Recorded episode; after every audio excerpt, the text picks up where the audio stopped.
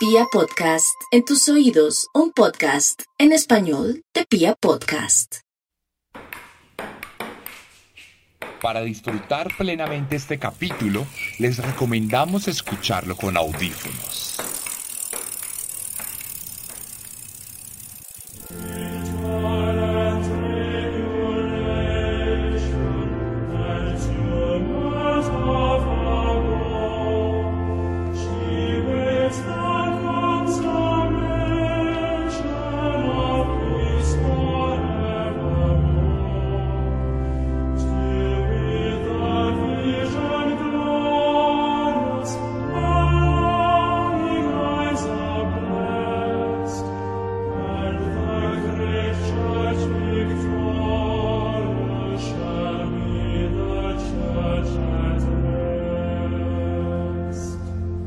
Desde que nuestro primer antepasado decidió jugarse la vida para salir del agua en busca de nuevas aventuras, comenzó una vertiginosa cadena de evolución que nos convirtió en los reyes tiránicos de la Tierra.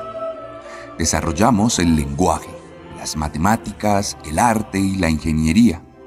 Construimos grandes ciudades, ejércitos mortíferos y contribuimos a la creación de una civilización que se expandió por todo el globo a través de los siglos. Grandes mentes fueron exaltadas a lo largo de la historia. Pensadores, filósofos, matemáticos, artistas, políticos y líderes militares.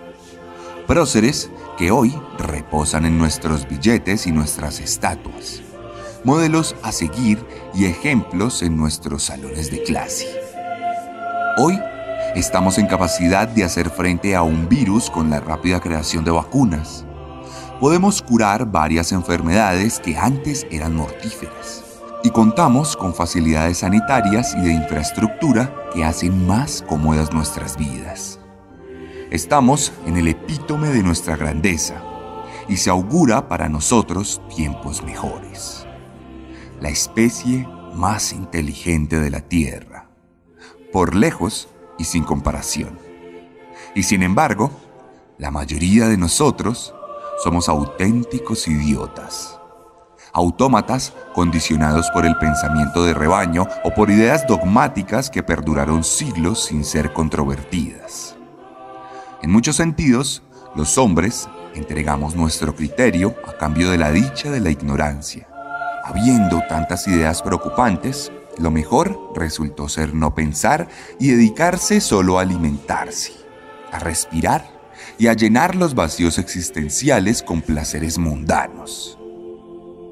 Por eso, cada vez que hay elecciones políticas, siempre surgen movimientos extremistas que se adhieren por completo a un líder a quien defienden de forma irreductible, sin detenerse a cuestionarse ni un solo segundo. Por eso, solemos entregarnos a ideas preconcebidas y a afirmaciones tendenciosas por la facilidad que produce despojarse del criterio propio. Pero ¿qué pasa cuando el fanatismo se vuelve peligroso? ¿Qué pasa cuando entregamos absolutamente todos los aspectos de nuestra vida para que alguien más viva por nosotros? ¿Qué pasa cuando la palabra de un Mesías se hace ley.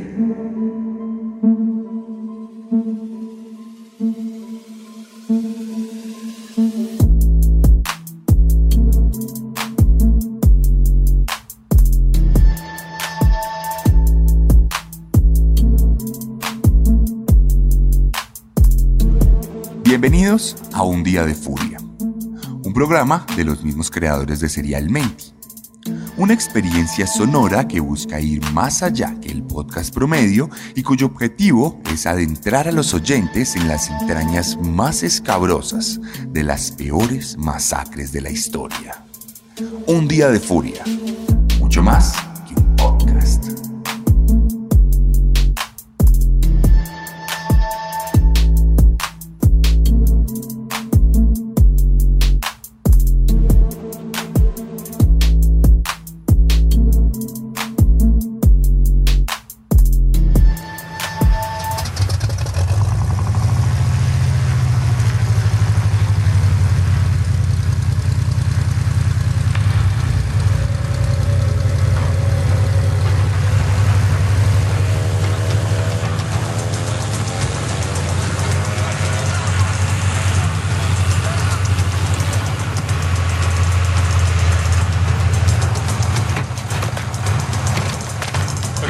back on the plane. He's fine.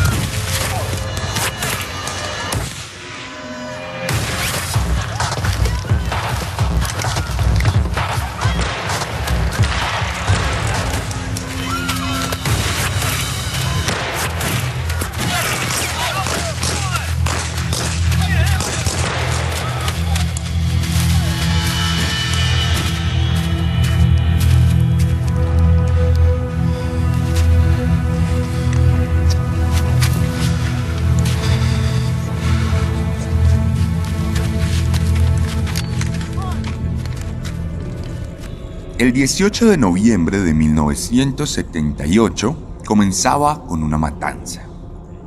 La furia daba sus primeros pasos entre las múltiples balas de fusil que atravesaron el avión del senador Leo Ryan, quien había arribado a Jonestown el día anterior para averiguar sobre el templo del pueblo y sacar sus propias conclusiones sobre uno de los fenómenos culturales más impactantes de los Estados Unidos por aquella época. Pero ¿qué es Jonestown? ¿Qué es el templo del pueblo? Para eso tenemos que viajar en el tiempo y devolvernos a Indianápolis en 1955. One, two, three o'clock, four o'clock, rock. Five, six, seven o'clock, eight o'clock, rock. Nine, ten, eleven o'clock, twelve o'clock, rock. We're gonna rock La década de los 50 se caracterizó por el inicio formal de la rivalidad entre Estados Unidos y la Unión Soviética.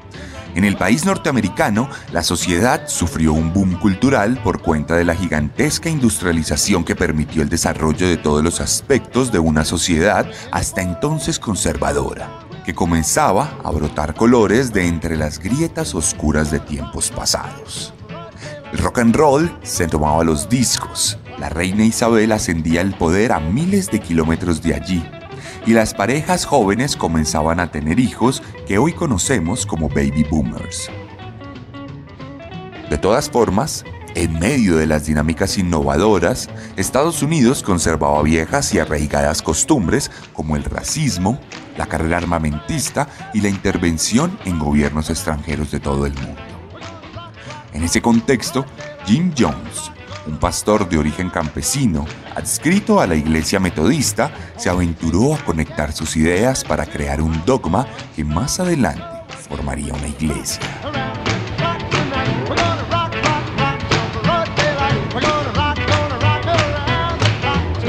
A los ojos de la sociedad norteamericana de por aquel entonces, Jim era un auténtico rebelde sin causa. Muy a pesar de su formación religiosa, sus ideas atacaban directamente todos los pilares de las creencias estadounidenses.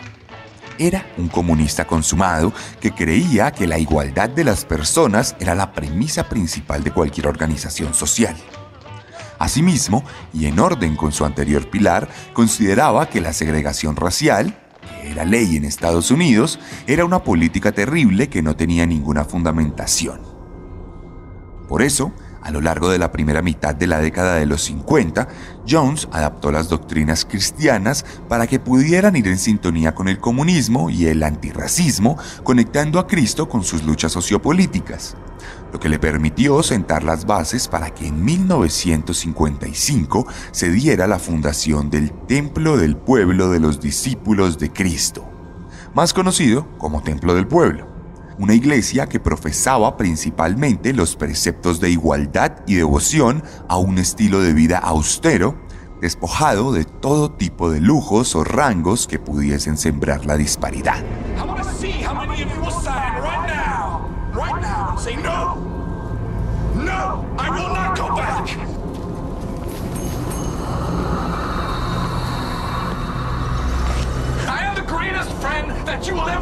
La iglesia comenzó con liturgias al aire libre que pronto dividieron en sesiones de curación en las que Jones y sus colegas supuestamente sanaban a personas desconocidas de diferentes enfermedades. Esta práctica se hizo muy popular. Empezó a tornarse cotidiana en distintos barrios y más adelante en distintos pueblos. Y el templo del pueblo ya contaba con más de mil feligreses que creían ciegamente en las enseñanzas de Jim Jones, quien por demás era un fanático del autoritarismo que admiraba a Stalin y que cuando comenzó a sentir el investimiento de su propio poder, no dudó en erigirse como una figura mesiánica e incuestionable que exigía total devoción a sus feligreses. Pasaron los años y con ellos la iglesia, que cada vez se asemejaba más a una secta, siguió creciendo exponencialmente hasta llegar a impactar a más de 5.000 personas que acompañaban cada una de las liturgias que se trasladaron de Indiana a San Francisco, en California. El líder del templo del pueblo gozaba de una popularidad considerable no solo en la propia comunidad que él mismo había creado, sino en el espectro político norteamericano, donde era ampliamente defendido y apoyado por políticos reconocidos como el concejal Harvey Milk y el alcalde George Moscone, quienes lo exaltaban por sus discursos incluyentes y su lucha contra el racismo. Una lucha loable y necesaria que en la vida real estaba completamente empañada por los comportamientos extremistas de sus feligreses, quienes habían sido adoctrinados para torturar a todo aquel que quisiera retirarse de la secta y que eran explotados laboralmente dentro de la comunidad en función del bienestar de la organización. Estas historias pronto llegarían a los oídos de la opinión pública que para la década del 70 comenzó a ver a Jim Jones como un líder de culto temerario y a su templo del pueblo como un montón de personas fanáticas y adoctrinadas que eran violentadas con absoluto consentimiento hipnótico.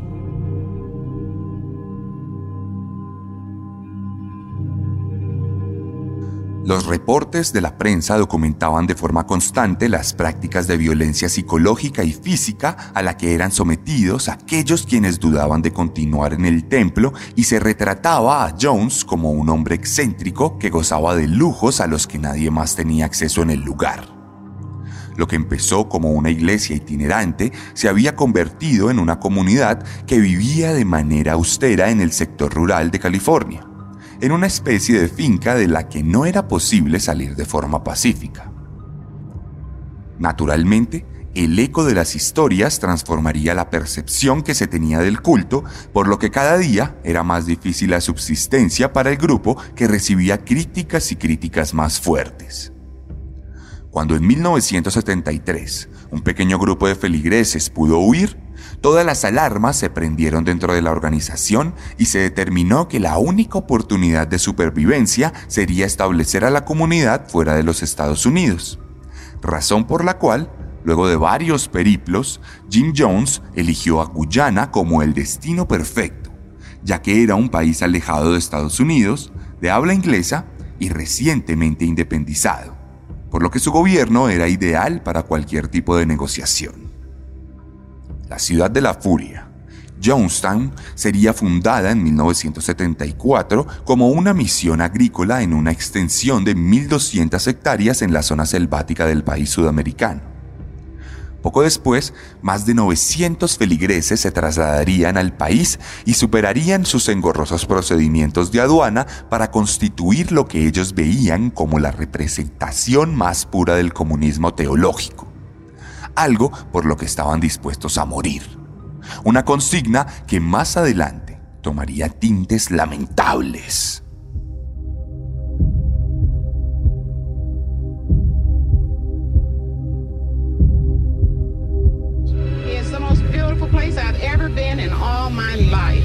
There's so many wonderful things about it. This is a beautiful place here, and it's it's fun over here. It's really good. Sir, I do not want to go back in any way, shape, or form to uh, to the states. I can't help but say that none of this would have been possible had it not been for Jim Jones.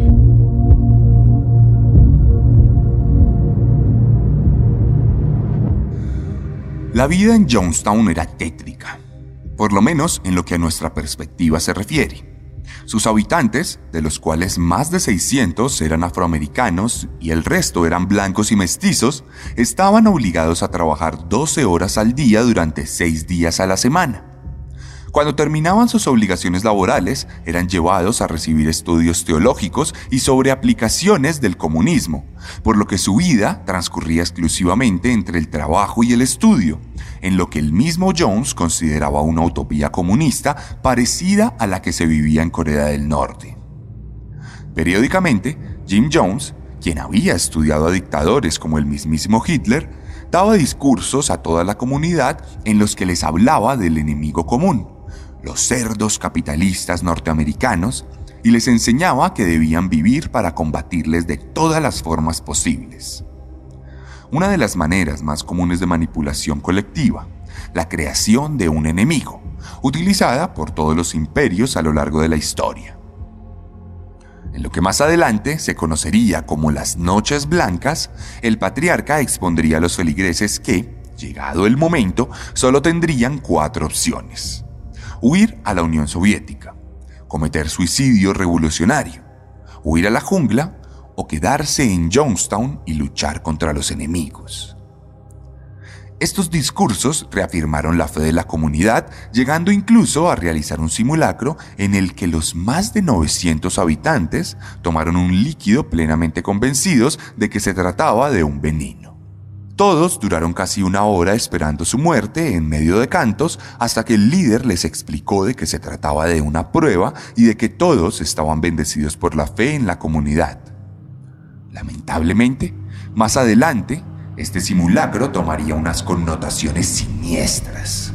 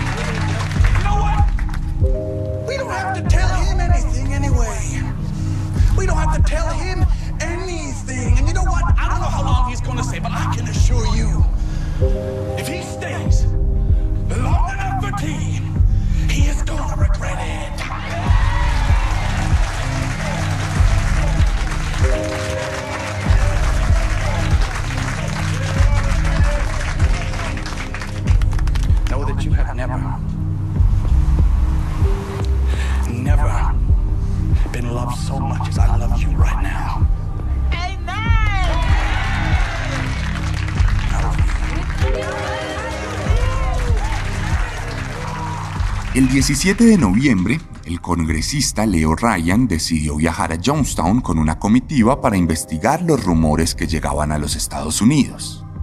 Aunque al principio la secta no quería dejarles pasar, al final fueron recibidos de forma amistosa con comida y un baile que pretendía convencerles que todos los presentes vivían completamente felices y que no era necesario ceder ante los rumores infundados de crueldad y maldad.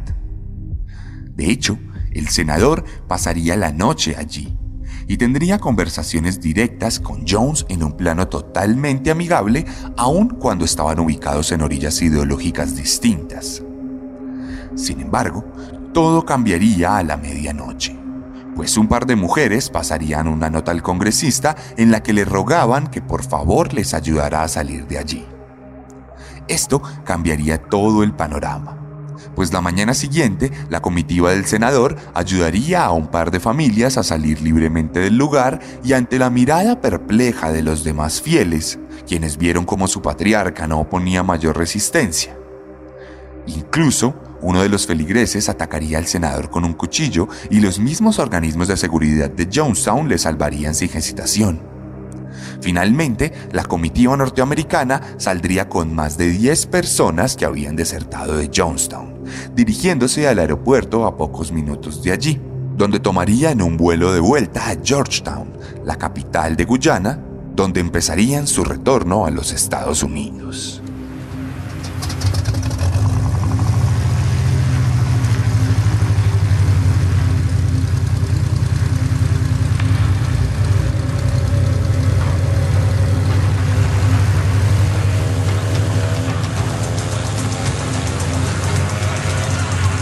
En la pista improvisada había dos aviones, un pequeño Cessna y un Twin Otter. El primero fue abordado por algunos miembros del culto y de la comitiva, mientras que en el segundo estaría el congresista y su círculo más cercano. Justo cuando el primer avión estaba próximo a despegar, uno de los pasajeros sacó un arma y disparó a varios de los ocupantes de la avioneta, hiriendo a varios de ellos en el proceso. Al otro lado de la pista, un tractor cerró el paso del segundo avión y de este se bajaron varios hombres armados que no dudaron en disparar contra la aeronave, cobrándose la vida de cinco personas. Los más de 10 miembros de la secta que habían desertado fueron recapturados y llevados de vuelta a Jonestown.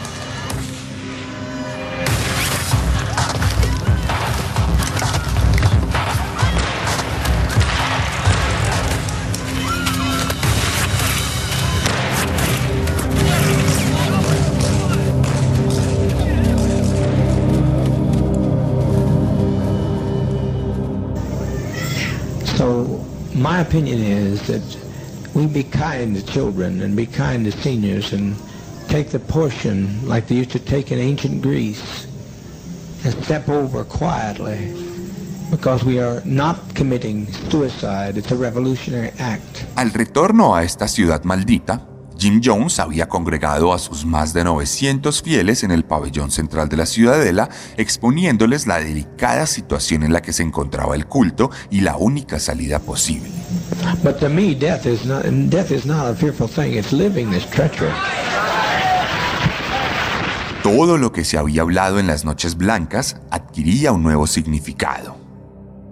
Con la muerte del congresista, era evidente que las fuerzas especiales de Estados Unidos vendrían al lugar y acabarían de una u otra forma con el culto, por lo que la única opción viable era el ya practicado suicidio colectivo y revolucionario. Aunque la mayoría de las manos en el lugar aplaudieron, hubo una voz disidente. I said I'm afraid to die. I don't By think no you are. I don't think you are. But uh, I look at our babies and I think they deserve to live. I agree. You know? They des- but also they deserve what's more. They deserve peace. Christine Miller afirmó que todos deberían poder elegir libremente si morían o no, a lo que Jones respondió con una manipulación soberbia que terminó con los gritos y abucheos del público que cayó a la mujer y le permitió al patriarca continuar su retaíla de muerte. Jones terminó diciendo que aquellos que no murieran se arrepentirían toda su vida, lo que dio inicio al ritual en el que los más fieles de los ayudantes habían preparado una bebida con cianuro en grandes ollas que fueron dispuestas en el centro del pabellón. Alrededor del mismo, los guardias armados habían cerrado todas las salidas, por lo que la posibilidad de elegir realmente era una mentira propia de un megalómano manipulador que prefería morir junto a su iglesia antes de afrontar las consecuencias de sus actos. Entonces, los fieles organizaron filas en las ollas y comenzaron a recibir vasos de plástico con la bebida para tomarlos con calma y resignación. Los niños fueron obligados a tomar la bebida con jeringas sin aguja que eran introducidas al fondo de su garganta. Al cabo de los cinco minutos, las primeras víctimas comenzaron a sucumbir ante el veneno, perdiendo la vida en el suelo del lugar. A medida que los minutos pasaban, cada vez más personas se acostaban en el suelo, quedando inconscientes para siempre. Algunos comenzaron a gritar, producto de la escena escalofriante y del miedo a morir. Otros fueron forzados por los guardias, pero la verdad es que la mayoría aceptó su destino con total parsimonia, esperando su turno en la fila de la que se había convertido en una operación de exterminio.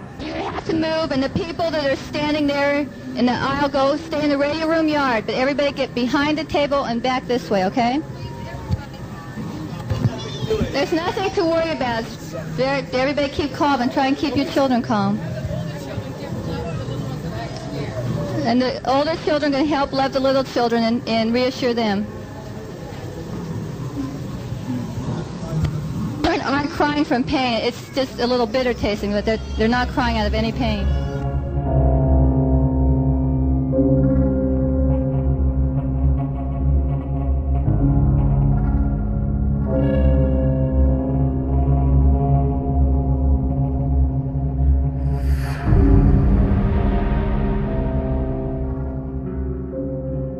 Cabo de un par de horas, 912 personas habían perdido la vida. Los últimos, los guardias que mantuvieron la calma y aquellos que se habían encargado de servir todas las bebidas. Mujeres, hombres, niños y ancianos. Todos yacían en el suelo, en general boca abajo, totalmente inmóviles, unidos y amontonados alrededor del pabellón central.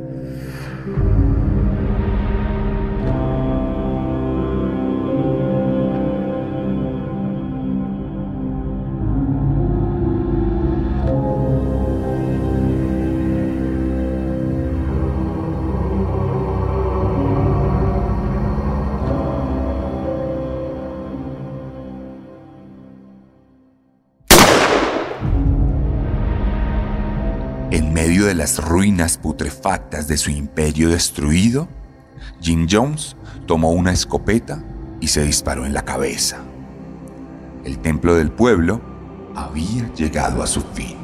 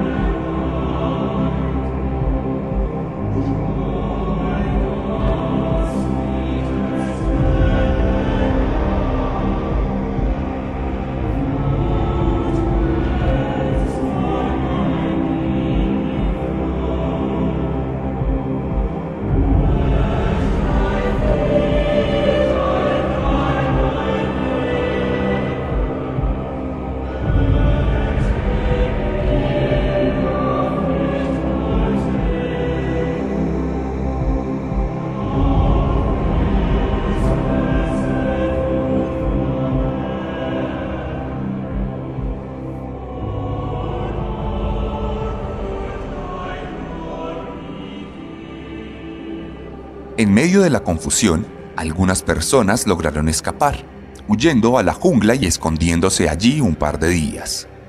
El suicidio colectivo había constituido el peor episodio de muerte consciente en la historia de los Estados Unidos, convirtiéndose también en el evento más hablado en toda la opinión pública del país durante un buen tiempo. La locura colectiva, construida a partir de la renuncia a la voluntad, había sido la fuente de una masacre asistida y en muchos casos deseada por sus propias víctimas que decidieron dejar de pensar por sí mismas. Como la mayoría de los fanáticos políticos que defienden a sus líderes más con gritos que con argumentos, los miembros de culto se entregaron a la perdición con los brazos arriba de la felicidad. El comportamiento de rebaño llevó a toda una comunidad a la perdición, como a la perdición van las sociedades que se acostumbran a seguir y a defender a un Mesías sin un ápice de criterio o autocrítica. Al final, ser la especie más inteligente del planeta no nos libra de ser unos auténticos imbéciles.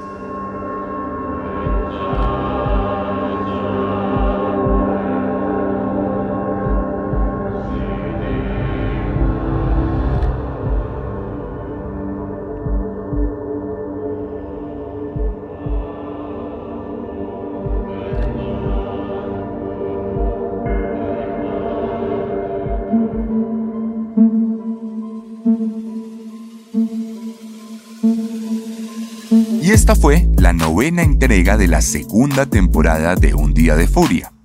Una propuesta narrativa y auditiva de Pia Podcast y su servidor, Sebastián Camelo. Recuerden que si les gustó mi manera de narrar, estoy seguro que les va a encantar mi manera de escribir. Tengo para ustedes varios libros y cómics disponibles en Colombia y en Latinoamérica. Me pueden escribir a mi Instagram, arroba elarracadas, arroba el guion bajo guion bajo arracadas, donde encontrarán donde encontrarán algunas imágenes, fotografías y videos de lo que fue esta masacre. Encontrarán también una serie de historias donde haremos una trivia relacionada con este tipo de comportamientos. Y encontrarán, por supuesto, la posibilidad de dejarme un mensaje pidiéndome los libros, los cómics o la los cómics o la merch oficial de Serialmente. Si están en México, no duden en ir. Si están en México, no duden en ir a EPA. Si están en México, no duden en ir a chunchos.mx. chunchos.mx. Allí pueden pedir cualquier cosa para el país azteca y llegar a la puerta de su casa. Mis libros también están en todas las librerías de Colombia y en Amazon, disponibles en formato digital e impreso en algunos países. Sin embargo, de cualquier manera, la mejor forma de apoyarnos es compartiendo nuestros contenidos. Recuerden activar las notificaciones en Spotify, en Deezer, en YouTube y donde me estén escuchando para que cada vez que llegue un nuevo capítulo puedan ser los primeros en conocer esta historia de horror. Recuerden nunca entregarle su voluntad a ningún político. Nos escuchamos la próxima semana con una nueva historia de horror. El final de la segunda temporada de Un Día de Furia. Pronto vuelve la tercera temporada de Serialmente. Esto fue Un Día de Furia. Cuando el odio se funde en nuestras manos.